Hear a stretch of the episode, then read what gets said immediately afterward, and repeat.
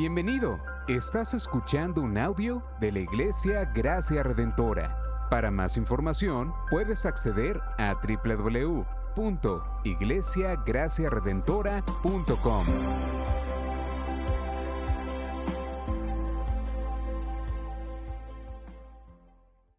Vamos a ser animados con la palabra. ¿Qué tal si vamos todos al Salmo 119? No es mi intención predicarlo todo, aunque no sería mala idea. Tenemos tres horas, ¿verdad? Tres horas. Tenemos audiencia y tenemos el deseo. Vamos a estar en los primeros ocho versículos. Salmo 119, versículo 1 al 8, dice de la siguiente manera. Leo de la Biblia Las Américas, ¿verdad? Para si hay alguna discrepancia por alguna versión, le pido disculpa.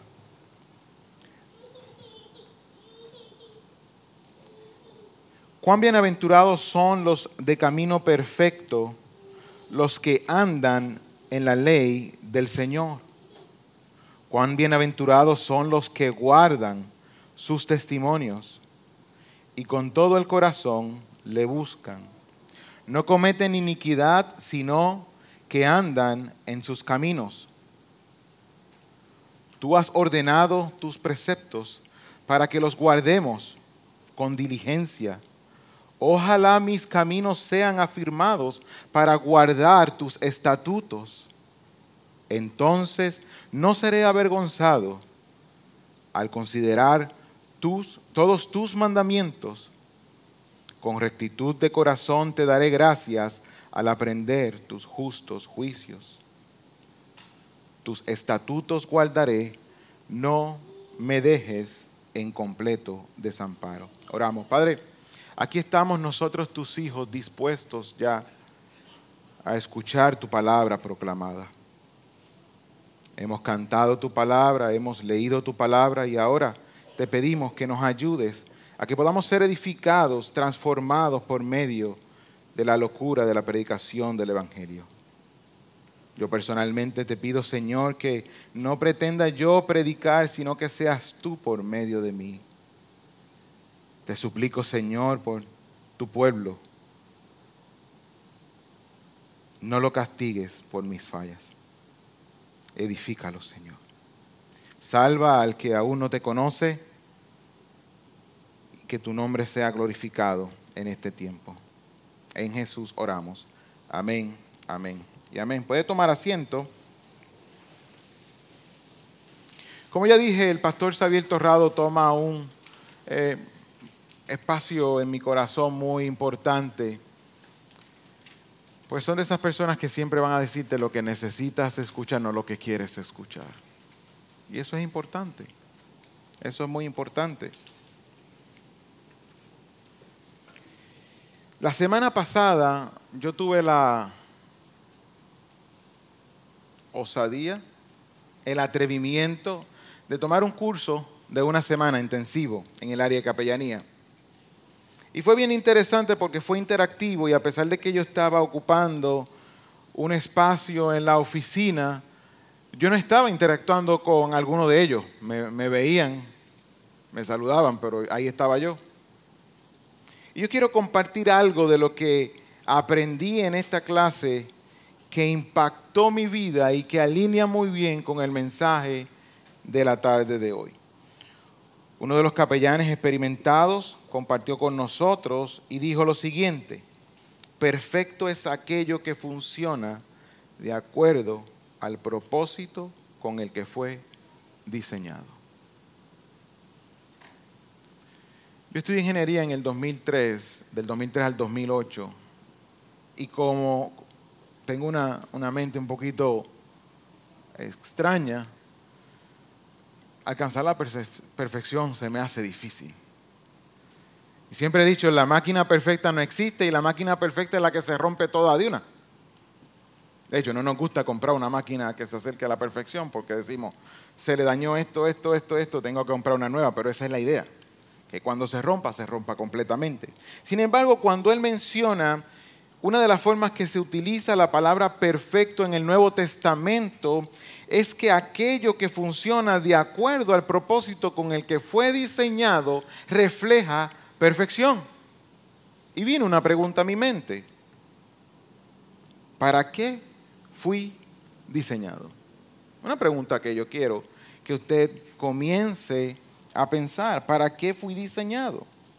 ¿Te has preguntado eso? ¿Con qué propósito he sido creado? Yo creo que con esas preguntas nosotros podemos comenzar a acercarnos a estos versículos. Estaremos predicando bajo el título La medida perfecta. Sin embargo, es mi intención que todos quedemos convencidos de que la perfección que Dios exige solo puede ser alcanzada en Cristo. La perfección que Dios exige solo puede ser alcanzada en Cristo. Para hacer el trabajo un poquito más sencillo, yo dividí la porción en tres partes. No soy el mejor haciendo esto, pero yo quiero que ambos, usted y yo, pues seamos edificados. A lo que me refiero es que si usted lo hubiese dividido de una manera distinta, puede discrepar. Sin embargo, quiero que nos edifiquemos ambos mirando que la perfección de Dios solamente puede ser alcanzada en Cristo. Primera parte que vamos a estar hablando es el estándar para la perfección, versículo 1 al 3. Estándar para la perfección. En segundo lugar, estaremos mirando la exigencia de la perfección, versículo 4 al 6. Y por último, estaremos mirando, alcanzando la perfección, versículo 7 al 8. Ahora sí estamos listos para entrar en el texto. Yo le voy a pedir por favor que usted se mantenga observando el texto porque vamos a estar reflexionando acerca de lo que allí dice. Salmo 119, estamos hablando del texto o el capítulo más grande de toda la Biblia. Tiene muchas cosas curiosas. No es mi intención animarlos a la curiosidad del, del Salmo, sino animarlos a la curiosidad y a la verdad misma, porque es ahí donde somos transformados. Pero sí, se, puede decir que el texto está construido de una manera bien meticulosa. Tiene 22 estrofas, cada una en referencia o utilizando una letra del abecedario hebreo. Piense eso. Si usted mira en su Biblia, allí dice Aleph. ¿Qué significa Aleph? Así se llama la primera consonante del alfabeto hebreo. En el versículo 8 al final dice Bet, en la segunda. Y así sucesivamente usted va a ver que dice Gimel, Dalet, y así, así, así, porque cada estrofa compuesta de ocho versículos, comienzan todos los versículos con esa letra. Imagínense. Algunos teólogos dicen que David utilizó este salmo para enseñarle el alfabeto hebreo a Salomón si fue del todo cierto o no, algo hay de cierto porque fue el hombre más sabio. El principio de la sabiduría es el temor de Jehová. Así que, si yo lo he escuchado en clases, por ejemplo, de hebreo, que se utiliza para poder ir mirando. Y la repetición, pues uno puede ir captando. Otra curiosidad que tiene el texto es que básicamente se centra en lo que es la palabra y utiliza palabras sinónimos como ley, testimonio, precepto, estatutos, mandamientos, juicio, palabras. Y todas las estrofas tienen mínimo seis de estas palabras. En otras palabras, el salmo no fue algo que surgió de la nada. El salmo surgió muy bien pensado. Y el salmo comienza en los primeros ocho versículos apuntando a la perfección. Y podríamos estar maravillados de cuán perfecto está estructurado. Nos haría falta conocer a cabalidad del hebreo, porque aún, y eso lo puede hacer luego, aún escucharlo. Si usted va a YouTube y busca el Salmo 119 en hebreo, usted puede escucharlo y tiene una melodía. No porque el autor haya sido fuera de este mundo, sino porque es la palabra inspirada de Dios. Y comienzan entonces estos ocho versículos apuntando a la medida perfecta, que es la perfección. Y ahora sí, sin más preámbulo y sin más entretenimiento, vayamos al primer versículo. Dice, cuán bienaventurados son los de camino perfecto. Cuán bienaventurados son los que guardan sus testimonios y con todo el corazón le buscan. No cometen iniquidad, sino que andan en sus caminos. Y en esta primera porción que nosotros estamos mirando, vemos que la perfección tiene un estándar alto.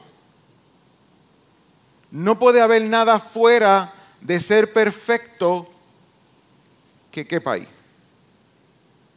En otras palabras, el salmista está mirando cuán bienaventurados, en otra manera se puede utilizar la palabra como felices, cuán completos, cuán dichosos son los de camino perfecto. Y el salmista no está diciendo, cuán dichoso soy que soy de camino perfecto. Él está apuntando a un sector específico. Utiliza un plural. Los de camino perfecto. La pregunta entonces es, ¿cómo es que andan esos de camino perfecto? ¿Cómo es que pueden llegar a guardar sus testimonios? ¿Y cómo es entonces que pueden buscar de todo corazón guardar la palabra, andar en la palabra? La Biblia en un primero de Juan nos enseña que no hay ninguno que pueda decir no tengo pecado. En Romanos vemos que por cuanto todos pecaron. El salmista está haciendo entonces llamándonos la atención. Hay un grupo, hay un sector, hay una manera de alcanzar la perfección. La pregunta es cuál.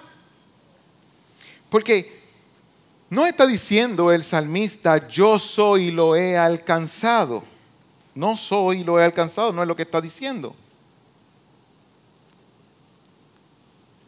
¿Qué es entonces andar en la ley del Señor? ¿Qué es entonces guardar sus testimonios? ¿Y qué es buscarle de todo corazón? La pregunta entonces que viene acá es cómo podemos alcanzarlo. ¿Cómo podemos llegar a alcanzarlo? Y al comenzar quise compartir lo que aprendí de este profesor porque eso nos ayuda a ir direccionándonos, buscando la manera en cómo. Perfecto es aquello que funciona de acuerdo al propósito para lo que fue diseñado. Y la pregunta fue, ¿para qué entonces fui diseñado. El estándar está alto, el estándar está inalcanzable.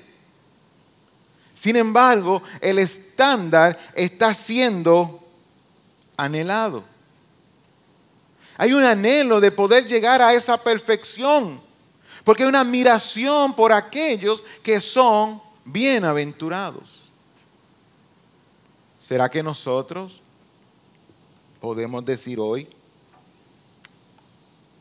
que tengo admiración por los que son bienaventurados? ¿Cómo estamos respondiendo a la palabra de Dios?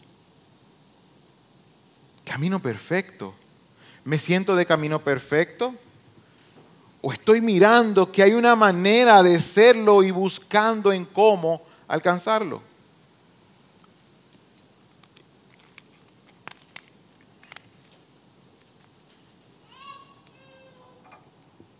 Si bien es cierto que estas palabras van a seguir repitiéndose a través de todo el Salmo, ley, testimonio, preceptos, mandamientos, estatutos, juicios. Ya en estos primeros tres versículos está establecido el estándar. Y podríamos ir muy rápido y decir, entonces no hay nadie que cumpla ese estándar, entonces no intentemos. Eso sería ser mediocre. Lo que debemos decir y pedirle al Señor es, muéstrame. Pues el salmista a través de los 176 versículos lo que hace es buscar cómo puedo alcanzarlo. Muéstrame tu palabra. Quiero obedecerla. Quiero anhelarla. No quiero separarme de ella. Quiero ser como aquellos del versículo 3 que no cometen iniquidad, sino que andan en sus caminos. Y andar implica un estilo de vida. No es simplemente caminar un pie tras otro. Es tener un estilo de vida de manera que refleje, que refleje a Dios mismo. La pregunta sigue siendo entonces, ¿cómo? El estándar es alto, el estándar es la perfección. Y aún en Mateo capítulo 5, versículo 8, se nos recuerda. No sé si ustedes recuerdan el sermón del monte. Y en Mateo capítulo 5, confieso que a veces pienso que estoy en un estudio, ya iba a enviar a alguien a, a leer. Gracias porque ustedes me hacen sentir con mis hermanos en Cristo, al punto de que quisiera tener en interacción al compartir la palabra. Y eso es bueno. El versículo 48 dice, por tanto, sed perfectos como vuestro Padre Celestial es perfecto. El estándar es perfección, sin embargo, pasamos a nuestro segundo punto, la perfección es exigida, la exigencia de la perfección. Jesús mismo en el sermón del monte lo dijo, sed perfecto como vuestro Padre que está en los cielos es perfecto. En el versículo 4, mire cómo dice, tú has ordenado tus preceptos para que los guardemos con diligencia. Los preceptos de Dios, los mandamientos de Dios, la palabra de Dios no está allí para dejarnos saber, no puedes llegar a perfección. Pastor Fernando, está diciendo entonces que nosotros podemos llegar a ser perfectos. Vamos poco a poco. Pues si llegamos muy rápido, pues entonces pueden pasar detalles. Yo quiero que usted vaya pensando, ¿por qué? Porque el hombre natural no puede percibir las cosas de Dios y lo que busca es descalificarse prontamente para no tener que un día dar cuentas. Póngase a pensar. Si algo no es alcanzable, es fácil decir, no se podía alcanzar. Ahora, si algo es alcanzable, aunque sea difícil, hay que hacerlo. Pero me va a tomar mucho tiempo. Sí, pero es alcanzable. Póngase a pensar. Si yo le exigiera a uno de ustedes, hermano, que volara, sería muy fácil decir, Fernando, no podemos. Pero si yo le dijera, yo no le estoy diciendo que tenga alas, sino que usted eleve su altura, sería muy fácil. Compra un ticket de avión, se va a otro estado y usted está volando. Ah, pero si me hubiese dicho eso, bueno, pero ahí es donde estamos. Estamos buscando encontrar qué es lo que el salmista nos está transmitiendo. Tú has ordenado tus preceptos para que los guardemos con diligencia, para que se lleven a cabo, para que se hagan, no de una manera a media, sino al 100%. Sed perfectos como vuestro Padre es perfecto, se nos exige perfección. Y luego el salmista hace un clamor diciendo, ojalá mis caminos sean afirmados para guardar tus estatutos. En otras palabras, quisiera yo, me encantaría, cuánto desearía yo poder ser afirmado, poder ser capacitado para que esto sea una realidad en mi vida. Y el salmista nos demuestra una razón por la cual. Porque entonces, ¿qué? Versículo 6. No seré avergonzado al considerar tus estatutos o tus mandamientos.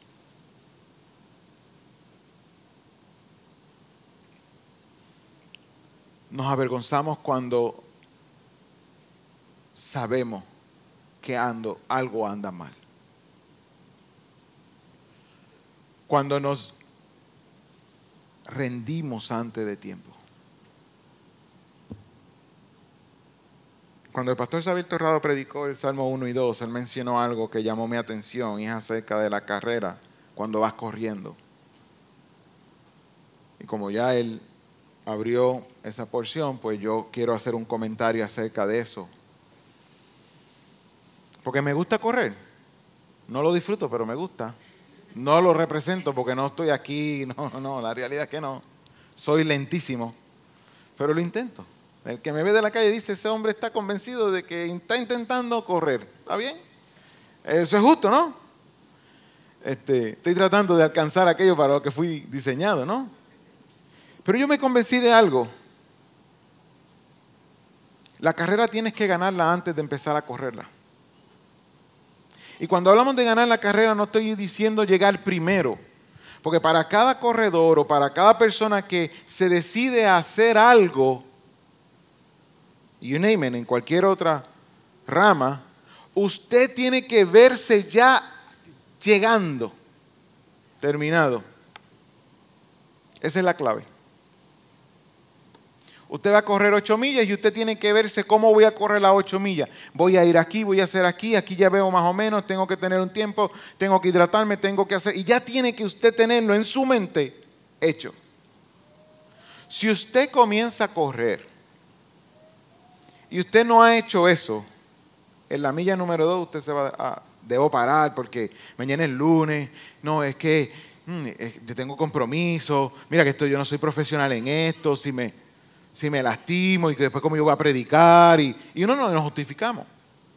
Y en la carrera del cristiano también pasa lo mismo. Por eso el salmista está diciendo, el estándar está aquí. Hay algunos que dicen, no, eso no es posible para mí. Y hay otros como el salmista que está diciendo, ojalá yo pudiera hacerlo. Y a través de todo el salmo, muéstrame. Tu palabra es linterna a mis pies. Y habla de todo lo que hace la palabra y lo que la palabra puede hacer por él. Entonces no seré avergonzado al, al considerar, porque hay una oportunidad de hacerlo. Porque Samita está convencido que si Dios está exigiendo a su creación perfección, Él va a proveer el camino él va a proveer la manera de cómo alcanzarlo. Guardar con diligencia los preceptos del Señor. Yo sé que usted está notando que yo soy atlético, ¿verdad? No, yo me fatigo. Esa es parte de... Pero nos hemos preguntado cuánto hemos anhelado alcanzar ese estándar de perfección. Porque ahora voy al otro lado. A veces vamos muy pronto a decir, ese es Cristo, en Cristo soy perfecto, se acabó el evento. Porque entonces el salmista nos toma cuatro o cinco páginas, 176 versículos para decirnos todo esto. Pudo haberlo dicho ahí. Bienaventurados los que son de camino perfecto, los que andan en el Señor. Ese es el Hijo de Dios, la simiente. Punto. Como hizo en el, en el Salmo más, más corto, 117. Pero toma todo este tiempo para que nos podamos deleitar en que hay un camino perfecto, que hay una manera de alcanzar el estándar y nos está llevando poco a poco, porque en su condición Él está buscando honestamente alcanzarlo.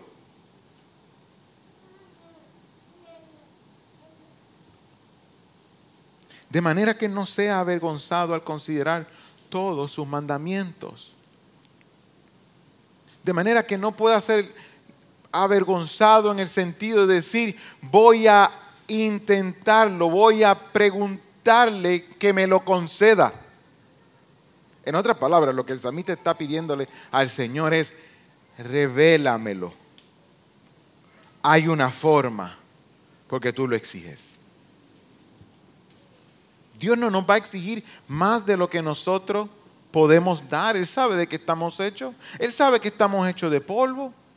Él sabe que somos nada. Él sabe que somos menos que nada.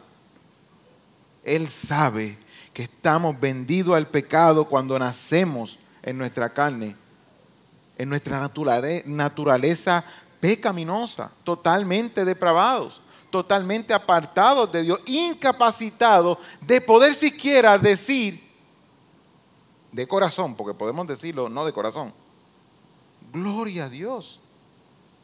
Gracias Señor por lo que yo he... No, eso lo puedes decir, pero no sentirlo en el corazón, ¿sí me explico?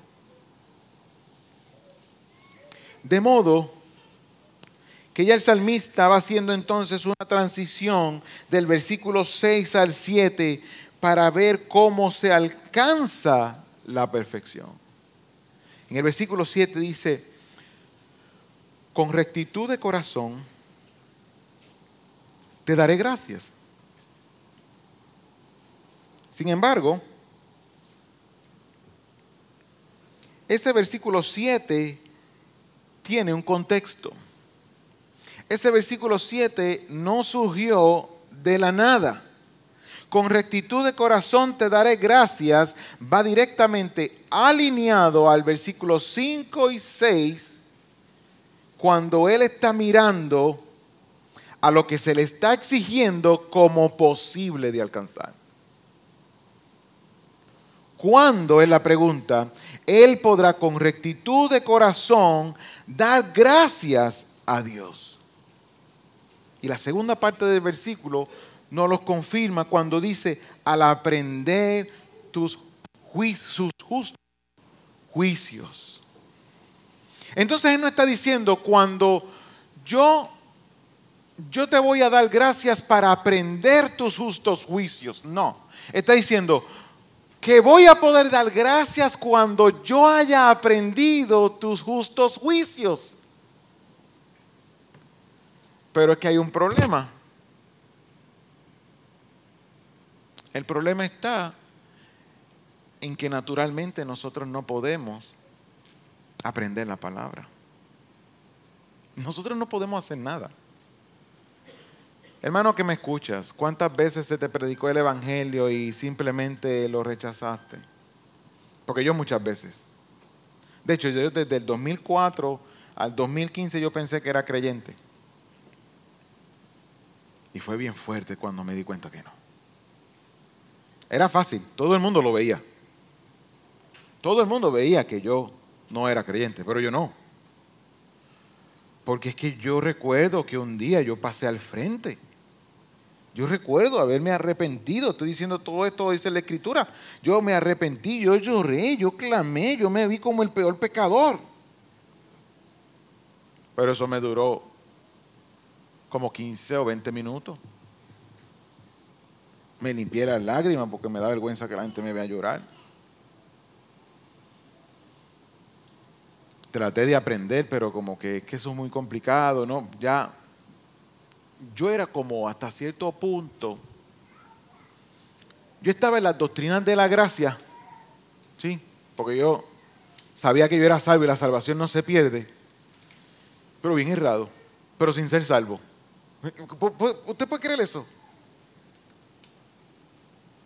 Y el salmista ahora está entonces diciendo que el resultado de él poderlo buscar con un corazón recto, que apunta a perfección, es aprender tus justos juicios.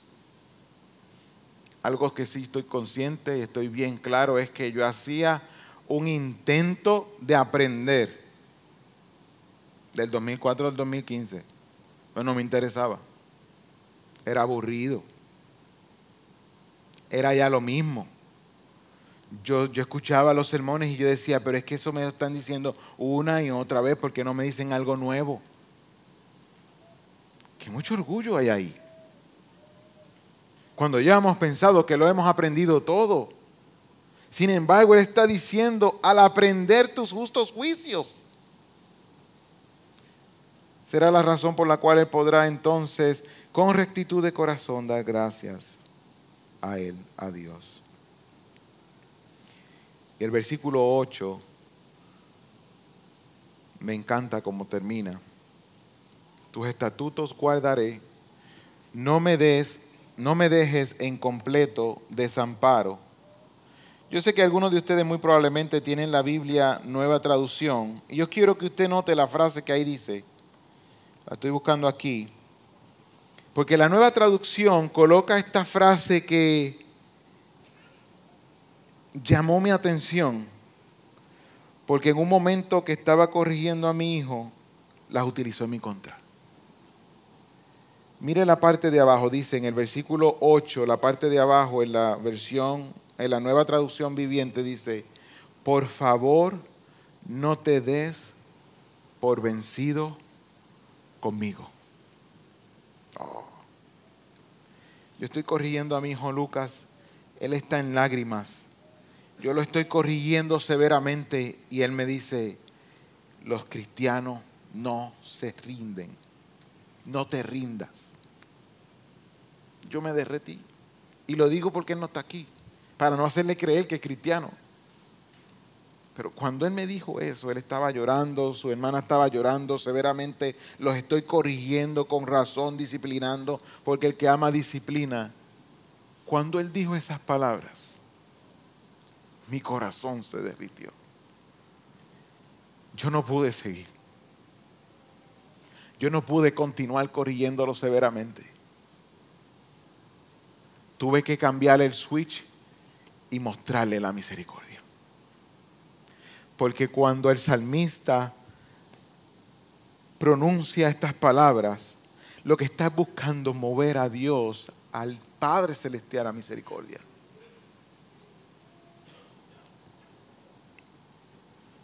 Aquí están los ocho versículos. Ahora la pregunta es, ¿cómo nosotros aplicamos esto para vivir en sabiduría? Para contestar una gran pregunta. ¿Cómo se supone que vivamos como cristianos? ¿Qué es lo que debemos aspirar? Pues en primer lugar, La perfección que Dios exige solo puede ser alcanzada por medio de Cristo. Si usted va conmigo al último, a la última estrofa,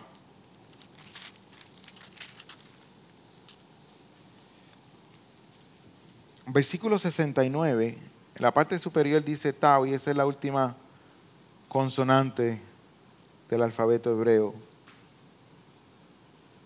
Nosotros hemos leído los primeros ocho versículos y ya sabemos cómo comienza. La pregunta es cómo, cómo, cómo termina. Y yo quiero que usted vea esto, tomando en consideración que la perfección que Dios exige solo se puede alcanzar en Cristo. Dice, llegué a mi clamor ante ti, Señor. Conforme a tu palabra, dame entendimiento. Llegue mi súplica delante de ti, líbrame conforme a tu palabra profiera mis labios alabanza, pues tú me enseñas tus estatutos. Que cante mi lengua de tu palabra, porque todos tus mandamientos son justicia.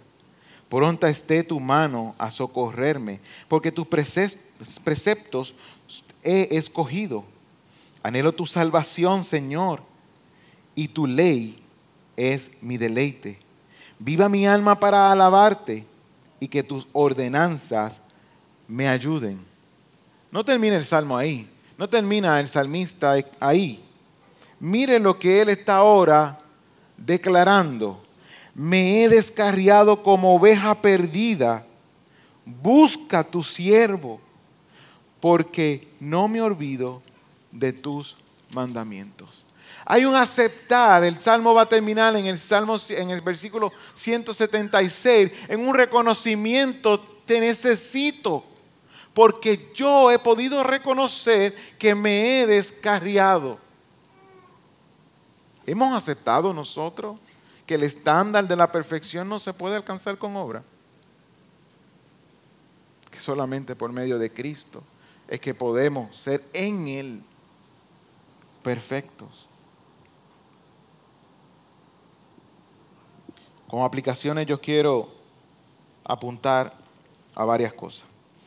Número uno, que miremos el estándar perfecto de Cristo para anhelar alcanzarlo. Cuando uno habla de anhelar, se dice fácil, sin embargo se entiende muy difícil. Por eso lo voy a explicar en varias palabras. Asumamos que estamos en el, a todos, todos les gusta el mall. ¿Aquí hay un mall? No, que bajaba no hay mall. Vamos a los outlets que están cerca. Vamos a los outlets y usted ha estado buscando, y usted imagine, lo que haya sido que está buscando, un reloj, una camisa, un pantalón, unos zapatos. Y ya usted ha estado lidiando con eso, sí, porque es que mi zapato, porque es mi camisa, es que ya lo he usado mucho. Y usted está allí, de momento ve la que es. ¿No piensa usted que es ahora o nunca? Usted no fue a eso. Usted no fue a, comprar esa camisa. Pero qué cosas que hace una o dos semanas, una camisetita que, sea, y, usted la está viendo como si, tú dices que estos son ángeles poniéndomela de frente. Alguien me estaba escuchando y ahí... La pregunta es, ¿la compra o no la compra? Ya yo escuché varios comentarios, pero ¿y cuándo yo voy a volver para acá? Tengo que aprovechar. Y está económica. Está hay un descuento. Si nosotros anheláramos así alcanzar la perfección en Cristo, si nosotros anheláramos decir todas las cosas que dice el Salmo, Señor, ayúdame, socórreme, no me dejes en mi condición, porque si el Señor nos deja en nuestra condición natural, estamos perdidos y tiene todo el derecho de hacerlo, porque nosotros somos pecadores y la paga del pecado es muerte, se nos exige perfección y no podemos alcanzarla fuera de Cristo. ¿Anhelamos nosotros alcanzarse bienaventurados? ¿Andar en la ley del Señor? ¿Guardar sus testimonios? ¿Anhelamos buscarle con todo el corazón? Anhelamos buscarle todo el corazón. Hace una semana una persona me hizo ver algo que no había visto. Me dijo que hay un ministerio y quisiera conseguir algún, algunas copias de ella, de una Biblia. Solo que la Biblia está en blanco. Es una Biblia, así como esta. Las páginas están en blanco. En una clase que le estaban dando le dijeron, cada uno tome y va, empiecen a escribir lo que ustedes recuerden. Y eso es lo que usted va a tener para usted continuar su vida. Te empieza, bueno, voy a empezar y, yo voy a empezar primero. ¿Cómo comienzan? En principio era, ok, perfecto, ese está, eh, pero en el principio creó los, los, cielos y la tierra, sí, pero cuando vayamos por número, ¿qué hacemos? Ay. Entonces la pregunta que surge de ese ejercicio es cuánto conocemos la palabra de Dios. Cuánto la conocemos en lo que demuestra cuánto anhelamos alcanzar la perfección. Porque podremos alcanzar perfección en la manera en que conocemos a Jesús, como decía el pastor. Obedecemos al Señor en la manera en que le conocemos por quién es Él, lo que ha hecho y lo que hará vivamos conscientes de que el perfecto tomó nuestro lugar de imperfectos para que fuéramos perfectos en Él. A veces nosotros vivimos como si eso fuera algo dado, pero vivamos con el, con el pensamiento de que es algo que no merecemos. Eso nos va a llevar a ser agradecidos. De la misma manera que a veces te sientas a la mesa y dices, pero ¿qué es esto? Nuevo de nuevo, arroz, habichuela y, hablo de comida porque ya todos almorzamos. Yo no levanto mi mano, porque yo no, me, me da nervio. Entonces, vemos el plato de comida, lo mismo, arroz, habichuela. Oye, pero ¿no has pensado que posiblemente hay uno que dijera, si pudiera, ojalá mis caminos sean afirmados? Si yo pudiera por lo menos tener arroz, habichuela y corn beef, lo que sea. Si te tiene para pagarla, porque la corn beef ahora está cara, ¿verdad? Y yo me acuerdo que yo, yo, yo la dejaba en el plato. Mi mamá la hacía con papa y la dejaba en el plato. Ahora no puede ir a un restaurante a comprar eso porque cuesta carísima. O animes con bacalao. ¿Ustedes comen animes con bacalao? Yo, yo decía, pero ¿qué es esto? Esto es maíz ahí y el vido, ¿qué es esto? Ahora, vas a un restaurante, con bacalao. ¿Es que eso? Fashion. Fashion. Vivamos entonces conscientes de lo que hizo el perfecto. Vayamos todos a 2 Corintios, capítulo 5, versículo 21, lo sabemos de memoria. Recuerde la Biblia, que las páginas están en blanco capítulo 5, ¿qué dice? Al que no conoció pecado, le hizo pecado por nosotros, para que fuéramos hechos justicia de Dios en él. Jesús no tenía por qué dejar su trono.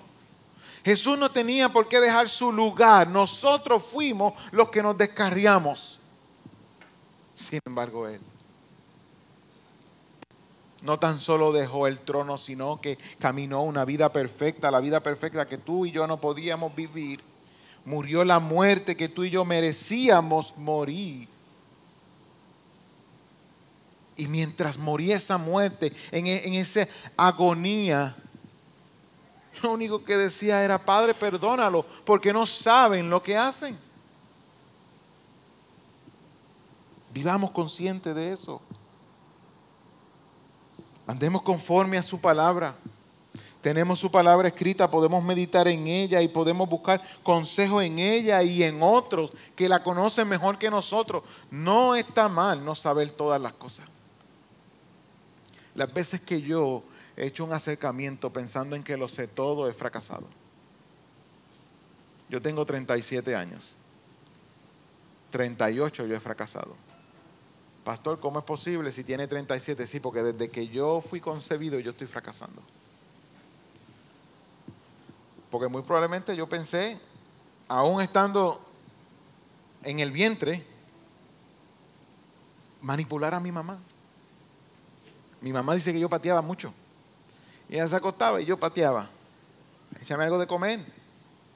Cuando yo nací mi mamá tenía miedo de que no, no, no le iban a dar ayuda de gobierno porque yo estaba tan gordo Ahora estoy flaco, gracias a Dios. Pero yo, yo, lo que yo quiero decir con esto es que vayamos más allá de, de lo que pareciera justificarnos. Lo que quiero decir es que toda la vida mi carnalidad me ha llevado a pensar que lo ha alcanzado. A todos nosotros debemos por medio de la palabra ser humillados para que seamos más como Cristo, que fue humillado hasta lo sumo guardemos sus mandamientos. Jesús dijo que el que me ama, guarda mis mandamientos. La pregunta es, ¿lo guardamos? No pregunto si lo amamos porque eso es lo que siempre decimos. Yo amo a Jesús. Pero ¿cómo estamos viviendo nuestra vida a la luz de eso? Hermanos, busquemos de todo corazón agradecerle de que nos ha concedido aprender su palabra para guardarla. Si tú estás aquí hoy y eres creyente, no fue porque eras brillante, no es porque eras el mejor de tu clase, fue porque Dios te concedió aprender sus justos juicios para que le buscaras de todo corazón. Eso es un acto de amor, de misericordia, de fidelidad a su palabra y podemos poner todos los atributos de, de Dios, perfección.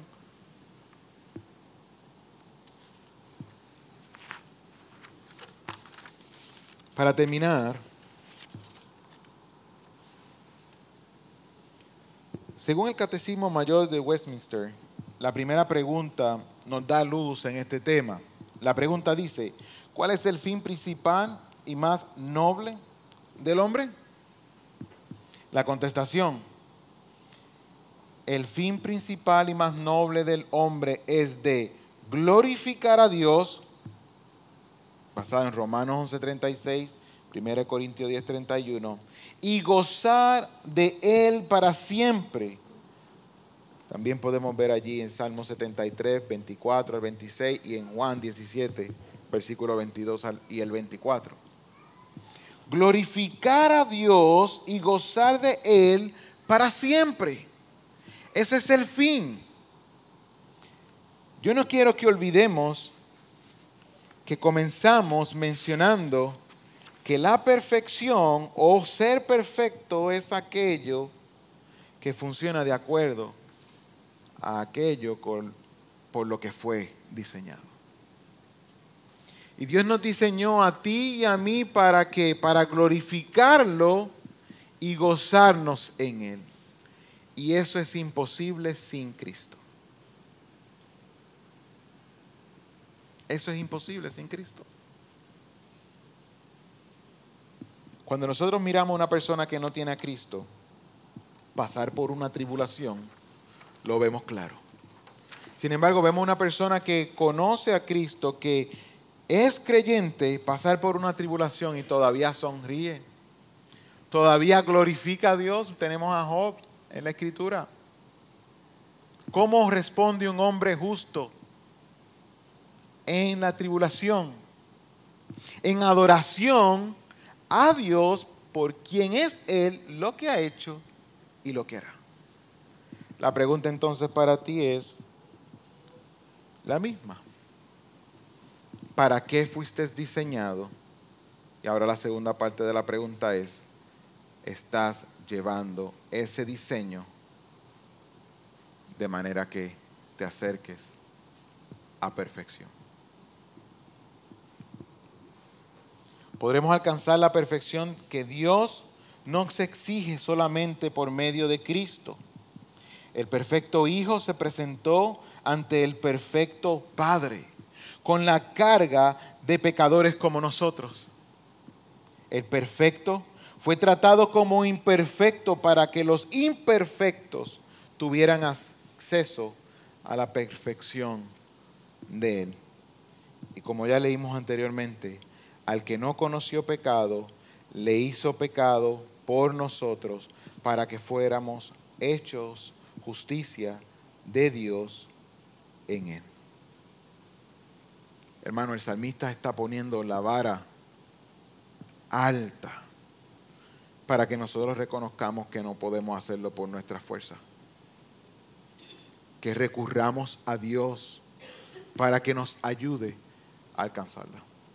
Y a través de todo el salmo, lo que Él va a estar simplemente es ir yendo back and forward, back and forward. ¿Cómo lo puedo? Lo he alcanzado, pero todavía necesito ayuda. Lo logro, no lo logro, ¿cómo lo puedo? Y al final, versículo 177 una declaración. Yo me he descarriado, no me dejes. Wow. No me abandones. No permitas que yo me quede en la condición natural. Hermanos, la perfección que Dios exige solo puede ser alcanzada en Cristo. Oremos. Padre Santo y Padre Bueno, ha sido ya un tiempo el que hemos pasado. Eh, tu palabra. Y aún faltaría mucha, mucho más tiempo para poder alcanzar la plenitud de todo lo que aquí se nos está diciendo. Padre, yo te pido que con lo poco que se pudo hablar, con lo poco que se pudo compartir, seas tú edificando y salvando, glorificándote, exaltando tu santo nombre. Que nosotros podamos entender que el estándar es la perfección y que solamente por medio de Cristo podemos alcanzarla. Yo te pido, Señor, que seas tú concediendo arrepentimiento de aquellos que aún no te conocen. Que podamos aceptar cuán faltos estamos de perfección. Que podamos reconocer que solamente por medio de Cristo es alcanzada esta perfección. Que Él es la perfección personificada. Anhelamos, Señor, poder alcanzarla y descansamos en la promesa de que ese mismo, que es la perfección personificada, comenzó la buena obra en nosotros y Él la va a terminar. Gracias Señor porque no nos dejas en la condición en la que nos hallaste. Gracias Señor porque cuando nos encontraste estábamos rotos, perdidos, abandonados, desamparados, sin Dios, sin esperanza en este mundo hoy, habiendo Cristo llegado a nuestra vida, disfrutamos de la vida eterna, de la perfección por medio de Él, del deleite que hay en tu palabra, del gozo que hay en compartir entre hermanos, el amarnos los unos a los otros, reflejarte a ti, Padre, y a tu Hijo Jesucristo, el que tú has enviado en nuestro lugar. Pero Padre, aquí hay personas que no te conocen. Aquí hay personas que no te conocen. Aquí hay personas que aún no pueden siquiera aspirar a la perfección porque no conocen a tu Hijo amado Jesucristo. Porque todavía están pensando en que posiblemente por sus obras podrán alcanzar la perfección, cosa que es imposible sé tú, Padre, teniendo misericordia, abriendo los ojos para que puedan ver a Cristo crucificado y Cristo resucitado, tu diestra. Sé tú salvando en el día de hoy para tu gloria y alabanza. Que sea tu misma palabra haciendo esto que yo como predicador no puedo hacer. Yo he entregado tu mensaje y confío que hará aquello para lo que tú lo has enviado. Porque tu palabra es perfecta y no torna atrás vacía. Siempre trae fruto en abundancia, como lo has hecho con nosotros que ya te conocemos. Padre, tú me conoces sabes que sin Cristo no soy capaz de hacer esto. Aún yo estoy maravillado de lo que haces por medio de mí en otras personas, no por mí, sino por ti. Sé tu Señor, transformando vidas, restableciendo relaciones, colocando semillas de amor entre uno y los otros. Y que en este lugar y en este púlpito nunca falte tu palabra. Glorificamos y te exaltamos, oh Dios. Reconociendo que el lugar no importa. Reconociendo que no importa si es más grande o más chico, sino reconociendo que eres tú en Cristo Jesús por medio de nosotros, dándote a conocer. Te glorificamos, Padre, y en el nombre de tu Hijo amado Jesucristo hemos orado. Amén.